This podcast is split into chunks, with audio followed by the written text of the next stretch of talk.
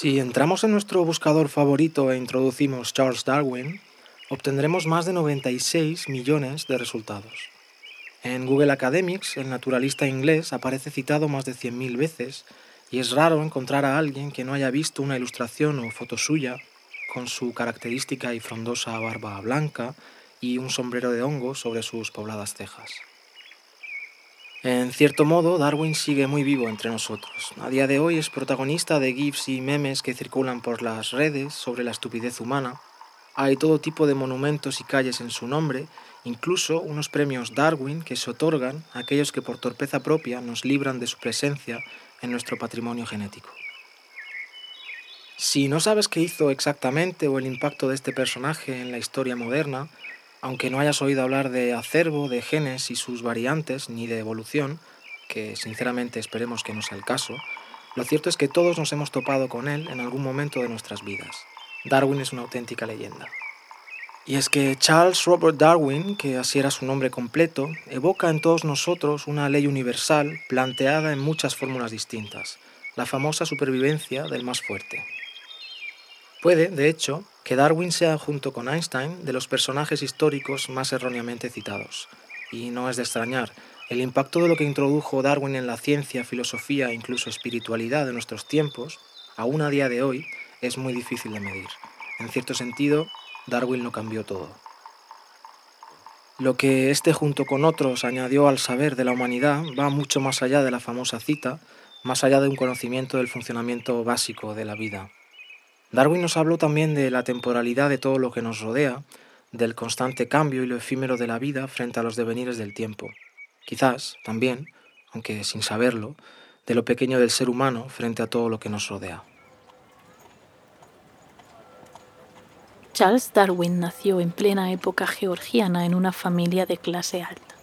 Fue una época de inmensos cambios sociales en Gran Bretaña, con el comienzo de la revolución industrial que inició el proceso de intensificación de las divisiones de clase. La guerra colonialista entre países europeos también fue un continuo. El peor enemigo de los ingleses eran los franceses. Darwin nació entre la batalla de Trafalgar y la de Waterloo contra Napoleón. El colonialismo británico se centró en esta época en Asia tras haber perdido sus colonias en América, y el famoso capitán James Cook surcaba los mares del Pacífico creando mapas de esos lugares inexplorados hasta ahora por Europa, descubriendo una diversidad inmensa de flora y fauna y abriendo camino para un futuro genocidio, esta vez el de los pueblos aborígenes australianos.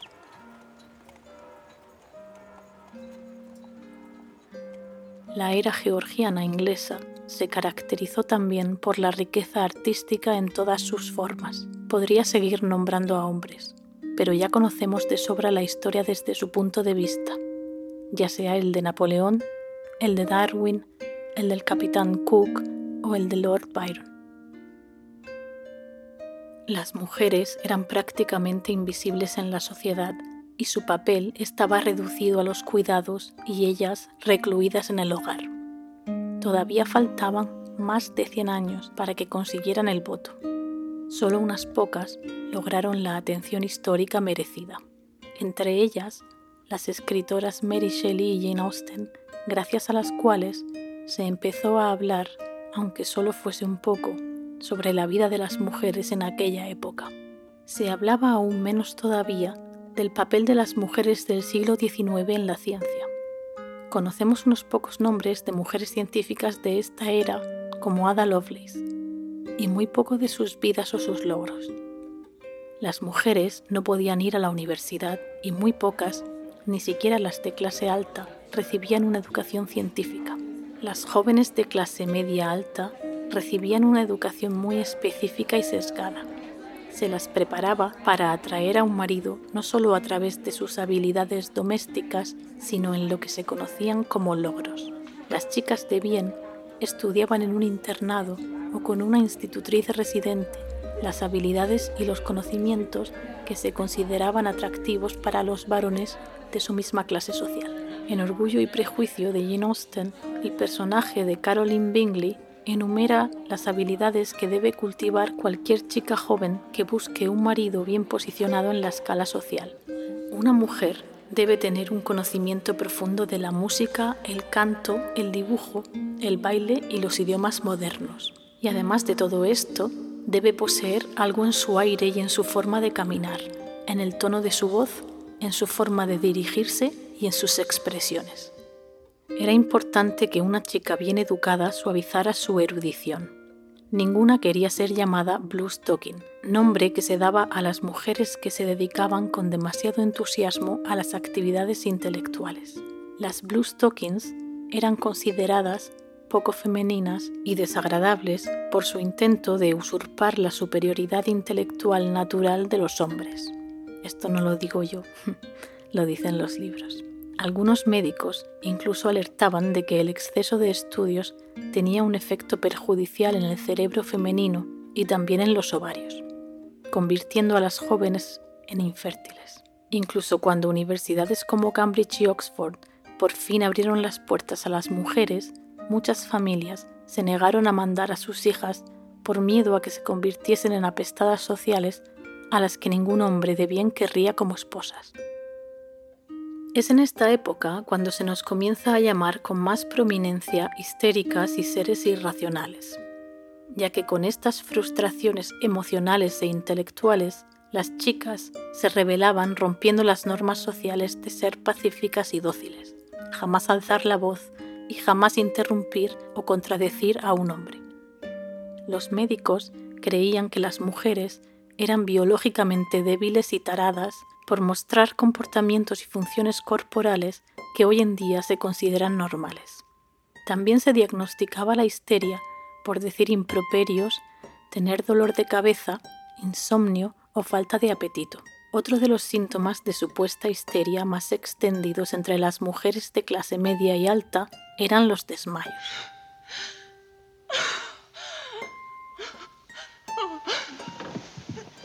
Las mujeres sufrían tantos desmayos durante la época que se puso de moda llevar una bolsita con sales aromáticas para cuando empezaban a sentir un mareo o se les nublaba la vista. A finales del siglo XIX, muchas nobles tenían hasta habitaciones y sofás específicos para desmayarse. Existen a día de hoy diversas teorías sobre por qué las mujeres se desmayaban tanto en aquella época. Las teorías van desde aspectos tan básicos como la anemia por la alimentación de la época hasta la posibilidad de que fuese por el corsé tan apretado que les desplazaba órganos o la cantidad de arsénico a las que estaban expuestas en sus hogares. Aunque ya se sabía que el arsénico era un veneno mortal para las personas, era barato y se seguía usando para todo. Papel pintado, cerveza, vino, caramelos, papel de regalo, juguetes, insecticidas, ropa, adornos para sombreros y velas, entre muchas otras cosas. Volviendo a los desmayos tan característicos de la época entre las mujeres de clase media y alta, es muy probable que una parte o incluso la mayoría de estos desmayos fuesen simplemente fingidos, parte de la performatividad de la feminidad de la época, ya que durante esta era se esperaba que las mujeres se desmayaran a la mínima tenían que comportarse como flores delicadas. Desmayarse era parte de los estereotipos de género. Las mujeres tenían que aparentar debilidad tanto física como mental. Desmayándose mostraban su naturaleza delicada en forma de reacción emocional extrema ante un acontecimiento concreto, un disgusto, presenciar un acto violento, ver una herida abierta o recibir malas noticias. Sea cual fuera la causa de estos desmayos, si se diagnosticaba, el diagnóstico era siempre histeria. Se cree que alrededor del 75% de las mujeres de clase media y alta de la época fueron diagnosticadas con histeria en algún momento de su vida. ¿Y cómo se trataba la histeria si tenía síntomas tan dispares? Pues la mayoría de los médicos de la época la trataban con masajes pélvicos y estimulación clitoriana. La comunidad médica creía que solo la penetración vaginal era sexualmente estimulante para las mujeres y como resultado los médicos eran reacios al uso de tampones, por ejemplo. Sin embargo, al no correlacionar la estimulación genital externa con la práctica sexual, los médicos administraban masajes pélvicos con estimulación del clítoris mediante los primeros vibradores electrónicos como tratamiento. Siguiendo la tendencia marcada por la revolución industrial, los médicos empezaron a buscar formas más eficaces de tratar la histeria. El vibrador fue uno de los primeros dispositivos electrónicos inventados y precedió en nueve años a la aspiradora. Cuando la paciente se acaloraba y luego se relajaba durante el tratamiento de masaje pélvico, los médicos explicaban que estaba experimentando un paroxismo histérico, lo que ahora sabemos que era un orgasmo. Eso significaba que el tratamiento había tenido éxito y el médico creía que la paciente estaba aliviada de sus síntomas negativos atribuidos a la histeria. La joven inglesa Florence Nightingale, por ejemplo, sufrió ataques de histeria durante su adolescencia. Hoy en día sabemos que lo que le ocurría a Florence era que anhelaba poder hacer algo útil en el mundo. Se sentía atrapada en la vida de joven burguesa y se rebelaba contra su familia. Se esperaba de ella que permaneciera con su madre y su hermana, ayudando a supervisar a los sirvientes y formándose en los logros para encontrar marido. Pero Florence quería más, y por suerte lo consiguió. Se convirtió en escritora, estadista y enfermera. Florence Nightingale es considerada a día de hoy la precursora de la enfermería profesional moderna había muy pocas opciones para las mujeres curiosas, inteligentes y rebeldes de la época. Algunas encontraron la forma de perseguir sus sueños o conseguir sus propósitos ocultando y camuflando su sexo. Por ejemplo, Hannah Snell se hizo pasar por un hombre para alistarse en el ejército británico en busca de su marido que la había abandonado. En la profesión médica, el caso de la doctora Margaret Ann Buckley, que tomó el nombre de su difunto tío James Barry para poder estudiar y ejercer la medicina, es quizá el que mejor demuestra hasta dónde estaban dispuestas a llegar algunas mujeres para perseguir sus pasiones. Estudiar en la universidad era ilegal para las mujeres, pero disfrazada de hombre, Margaret se graduó en la Universidad de Edimburgo en 1812 se alistó como el médico James Barry en la Armada Británica y la enviaron a la mayoría de sus colonias, desde el sur de África hasta la India, donde trató pacientes y formó a los recién licenciados en medicina. Entre sus logros destacan su labor en poner fin a la propagación del cólera y la lepra en el sur de África. Además, recibió la más alta medalla médica del ejército británico que podía obtener un médico, y fue la primera en darle una gran importancia al papel de la higiene en el ámbito sanitario. Margaret fue también la primera cirujana de la historia que realizó con éxito una cesárea en la que sobrevivieron tanto la madre como el bebé. Margaret Ann Buckley vivió vestida de hombre durante casi más de 50 años sin levantar sospechas, al menos públicamente. Fue cuando falleció en 1865 a causa de una disentería que la enfermera encargada de prepararla para el funeral descubrió que el famoso doctor James Barry era en realidad una mujer. En la época de la doctora de incógnito, las mujeres con inclinaciones científicas podían dedicarse prácticamente solo a la botánica, ya que era una actividad popular y de moda y se consideraba más un hobby que una ciencia. A finales del siglo XVIII y principios del XIX, era una de las áreas científicas más accesibles para las mujeres. Sin embargo, a medida que avanzaba el siglo XIX, la botánica y otras ciencias se profesionalizaron cada vez más, en parte gracias a Charles Darwin. Pero esto hizo que las mujeres quedaran una vez más excluidas casi por completo de esta rama también. Y aún así, con todas estas trabas y todas estas cadenas, hubo mujeres valientes y muy inteligentes, mujeres verdaderamente fascinantes en esta época, tanto o más que Darwin, que revolucionaron el mundo, pero de las que apenas se habla. Que Darwin se dedicara a estudiar la ciencia del mundo que le rodeaba no fue nada raro. Su abuelo Erasmus Darwin ya había escrito tratados sobre biología y toda su familia pertenecía a la clase alta inglesa, estudiosos e instruidos en muchas disciplinas, como la medicina, la poesía y la zoología. Charles nace en Shrewsbury, Inglaterra, el 12 de febrero de 1809. Se calcula que a comienzos del siglo XIX habitaban el mundo unos mil millones de personas, menos de la actual población de la India. Merece la pena tener esto en cuenta para hacernos una idea del lugar en el que se crió el joven inglés.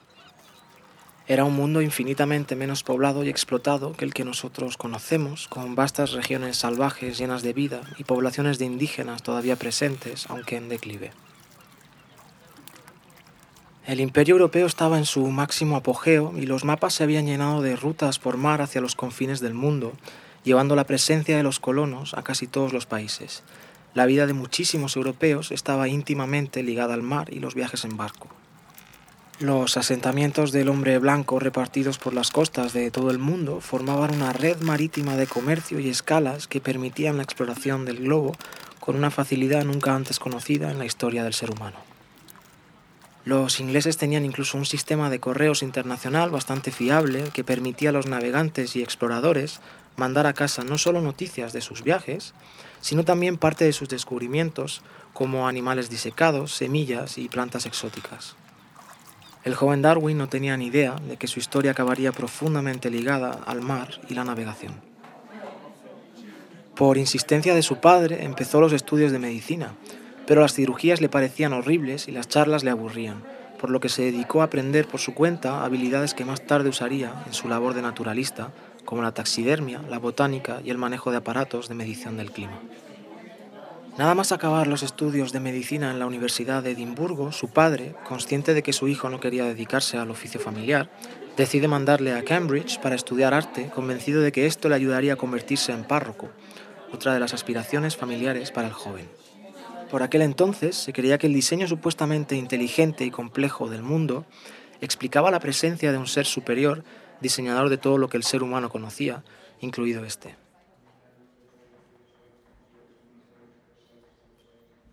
A pesar de que esto no respondía a la pregunta de quién creó a este diseñador o de dónde venía, esto solucionaba temporalmente un conflicto que llevaba siglos fraguándose en el centro de la cultura europea. Cuanto más descubría la ciencia, más difícil era sostener la presencia de un ser divino. La propia disciplina científica había estado íntimamente ligada a la Iglesia, siendo los religiosos y los escribas los que tenían acceso al saber a través de los libros y las bibliotecas. Poco a poco, con ayuda de la imprenta y la educación que fueron sacando del analfabetismo a los más afortunados, el saber fue desvinculándose del mundo religioso y generaciones enteras de estudiosos fueron llenando escuelas y universidades, replanteándose todo lo aprendido y desarrollando una herramienta que cambiaría el mundo y nuestro entendimiento de éste para siempre, el método científico. Los relatos de la Biblia se hacían cada vez más ajenos a muchos naturalistas, biólogos y estudiosos del mundo natural, y los esfuerzos por recolocar el mensaje religioso en un marco más actualizado y moderno eran constantes en el mundo académico. Aún así, los religiosos insistían. Era casi un ejercicio de Tetris imposible, haciendo casi lo impensable por encajar los recientes descubrimientos en física, biología, química y la evolución en un contexto religioso en decadencia. A pesar de que Darwin lee múltiples textos sobre el diseño divino del universo, queda profundamente marcado por las teorías de Alexander von Humboldt y John Herschel, más partidarios de la observación y la medición objetiva del mundo que nos rodea. La idea de convertirse en un servidor de la Iglesia, la verdad, no terminaba de entusiasmarle. El joven llega a la madurez con un ojo entrenado para el detalle, con una curiosidad y un amor pasional hacia la naturaleza, además de contar con un set increíble de habilidades. En pocos años aprende a montar a caballo, a cazar y usar armas de fuego. Darwin se había convertido, sin saberlo, en un auténtico y precoz aventurero. Puede que gracias a todo esto, o quizás por lo que ahora llamaríamos karma, en agosto de 1831 llega a oídos del joven que el capitán Robert Fitzroy está buscando a un acompañante para su viaje a Sudamérica a bordo del Beagle, un navío de la Armada inglesa de tres mástiles reformado para la navegación y la exploración. La oferta es rechazada en una primera instancia por culpa del padre del joven naturalista, que no entiende que un hombre de la iglesia pueda partir a la aventura y dejar de lado su labor como futuro párroco. Por suerte para todos, el tío materno de Darwin envía una carta que cambiaría la vida del joven, convenciendo a su padre de lo importante de un viaje parecido. La empresa sería inútil para su profesión, escribe, pero como hombre de enorme curiosidad, este viaje le dará una oportunidad de ver seres humanos y cosas observadas tan solo por unos pocos afortunados. Tras una visita de tres días al velero en el puerto de Londres para conocer a su capitán y navegar brevemente con él, Darwin decide aceptar la oferta. Un 27 de diciembre de 1831, y tras semanas de posponer el viaje por el mal tiempo, el Beagle zarpa de Inglaterra con destino a Sudamérica. Los marineros llevaban dos días de resaca por la fiesta del día de Navidad, pero el viaje no podía posponerse más. Al más problemático de todos ellos se le ata al mástil en cubierta para que se calme y el resto se pone pesadamente en marcha. Al atardecer, mientras azotaban al pobre marinero que causó los altercados, la tripulación observa las últimas luces de la costa de Inglaterra, su hogar, al que no regresarían hasta cinco años más tarde, algunos incluso nunca.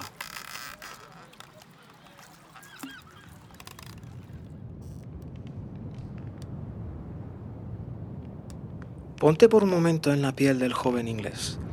Sin apenas experiencia en navegación, Darwin se embarca en un velero de 27 metros de eslora y más de 70 tripulantes en medio del frío invierno inglés. Hace una temperatura media de 4 grados centígrados, el mar está bastante agitado, el cielo gris y las corrientes son fuertes. Darwin ya sabía que el espacio a bordo era reducido, tenía que quitar un cajón para poder estirar los pies en su camarote, pero con lo que no había contado, y algo que desgraciadamente marcaría el resto del viaje, era con los constantes mareos. Nada más salir del puerto, el joven empieza a sentirse terriblemente mal, y una angustia y malestar profundo se apoderan de él durante días, por lo que tiene que pasar la mayor parte del tiempo tumbado y subir a cubierta de vez en cuando para tomar el aire, acuciado por el frío y la humedad. En sus cartas a casa escribe, El sufrimiento que me produce el mareo va más allá de todo lo que imaginé. Estás tan cansado que al menor esfuerzo sientes que pierdes el sentido. No encuentro solución alguna. Cuando por fin divisan la costa de Tenerife y Darwin comienza a soñar con poner los pies en tierra firme, se les avisa de que por culpa de la epidemia de cólera en Inglaterra, ningún marinero podrá abandonar el barco. Su desesperación no hace sino crecer por momentos, las primeras semanas de viaje son un verdadero martirio para el naturalista inglés. Por suerte, aunque casi un mes después de su partida, el 17 de enero llegan a las islas de Cabo Verde y Darwin puede por fin poner los pies en tierra firme. Es en esta primera parada donde Darwin comienza a entender lo increíble del viaje en el que está inmerso. Anda como un loco de lado para otro registrándolo todo, tomando notas, y ningún detalle, por pequeño que fuera, escapa a su escrutinio. El polvo, los pájaros, los nativos, las plantas, la geología del lugar. En sus cartas a casa comienza a mostrar un entusiasmo que le acompañaría durante todo el viaje. Los animales que se encuentra, como él explica, parecen tan tontos que podría matarlos con mi martillo geológico dice, un pequeño martillo que el naturalista llevaba para coleccionar fragmentos de roca. Las aves se posaban sobre los marineros, los delfines les seguían a todas partes navegando a los costados del barco, la carne y el pescado fresco eran su comida diaria, pues los mares, la tierra y el cielo estaban repletos de vida. Era una vida que no conocía la presencia del hombre blanco, animales que no conocían todavía el miedo al mayor depredador del planeta. Cada vez que un marinero dejaba bajar la línea de pesca a pocos metros de profundidad, un gran mero mordía el anzuelo para luego ser devorado por tiburones antes de que pudieran sacarlo del agua. Darwin, evidentemente, no había conocido tal diversidad y cantidad de vida salvaje en toda su juventud.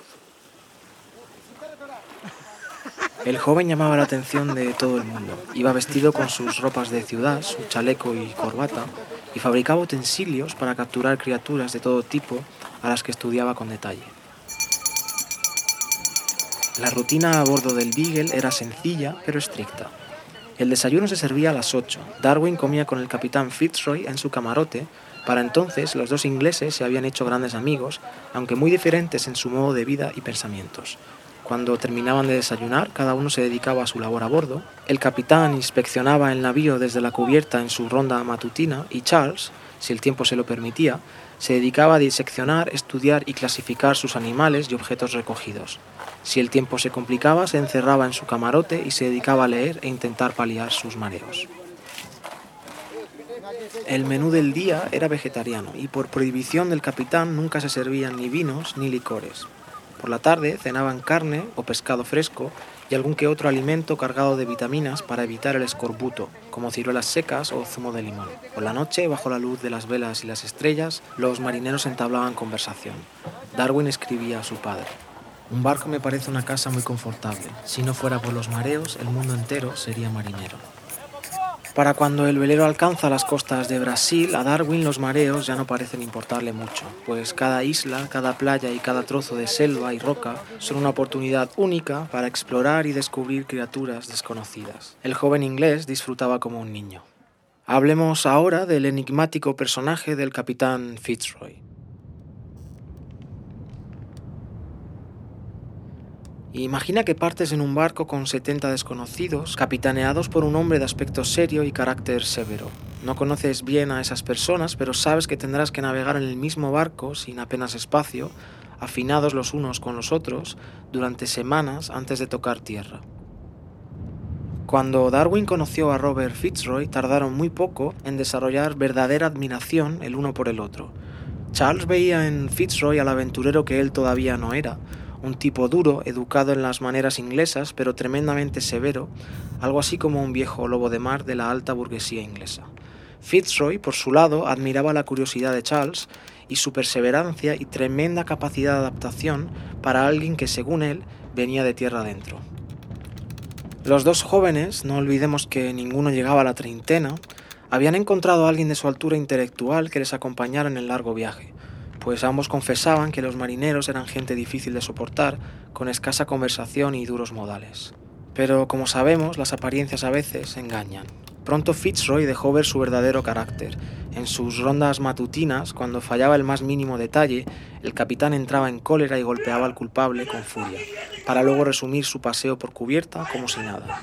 Su humor era inestable, rozando la locura, y en ocasiones se juzgaba a sí mismo con extrema dureza. Darwin escribió a casa, Nunca antes me había cruzado con un hombre que me hiciera pensar en Napoleón. Es la personalidad más fuerte que haya conocido. Fitzroy representaba la ley y la máxima autoridad a bordo del Beagle, y Darwin no tardó en comprender que no se podía dirigir a él como a cualquier otro hombre. Los marineros que entraban en turno preguntaban por el humor del capitán, su presencia suponía una tensión insoportable.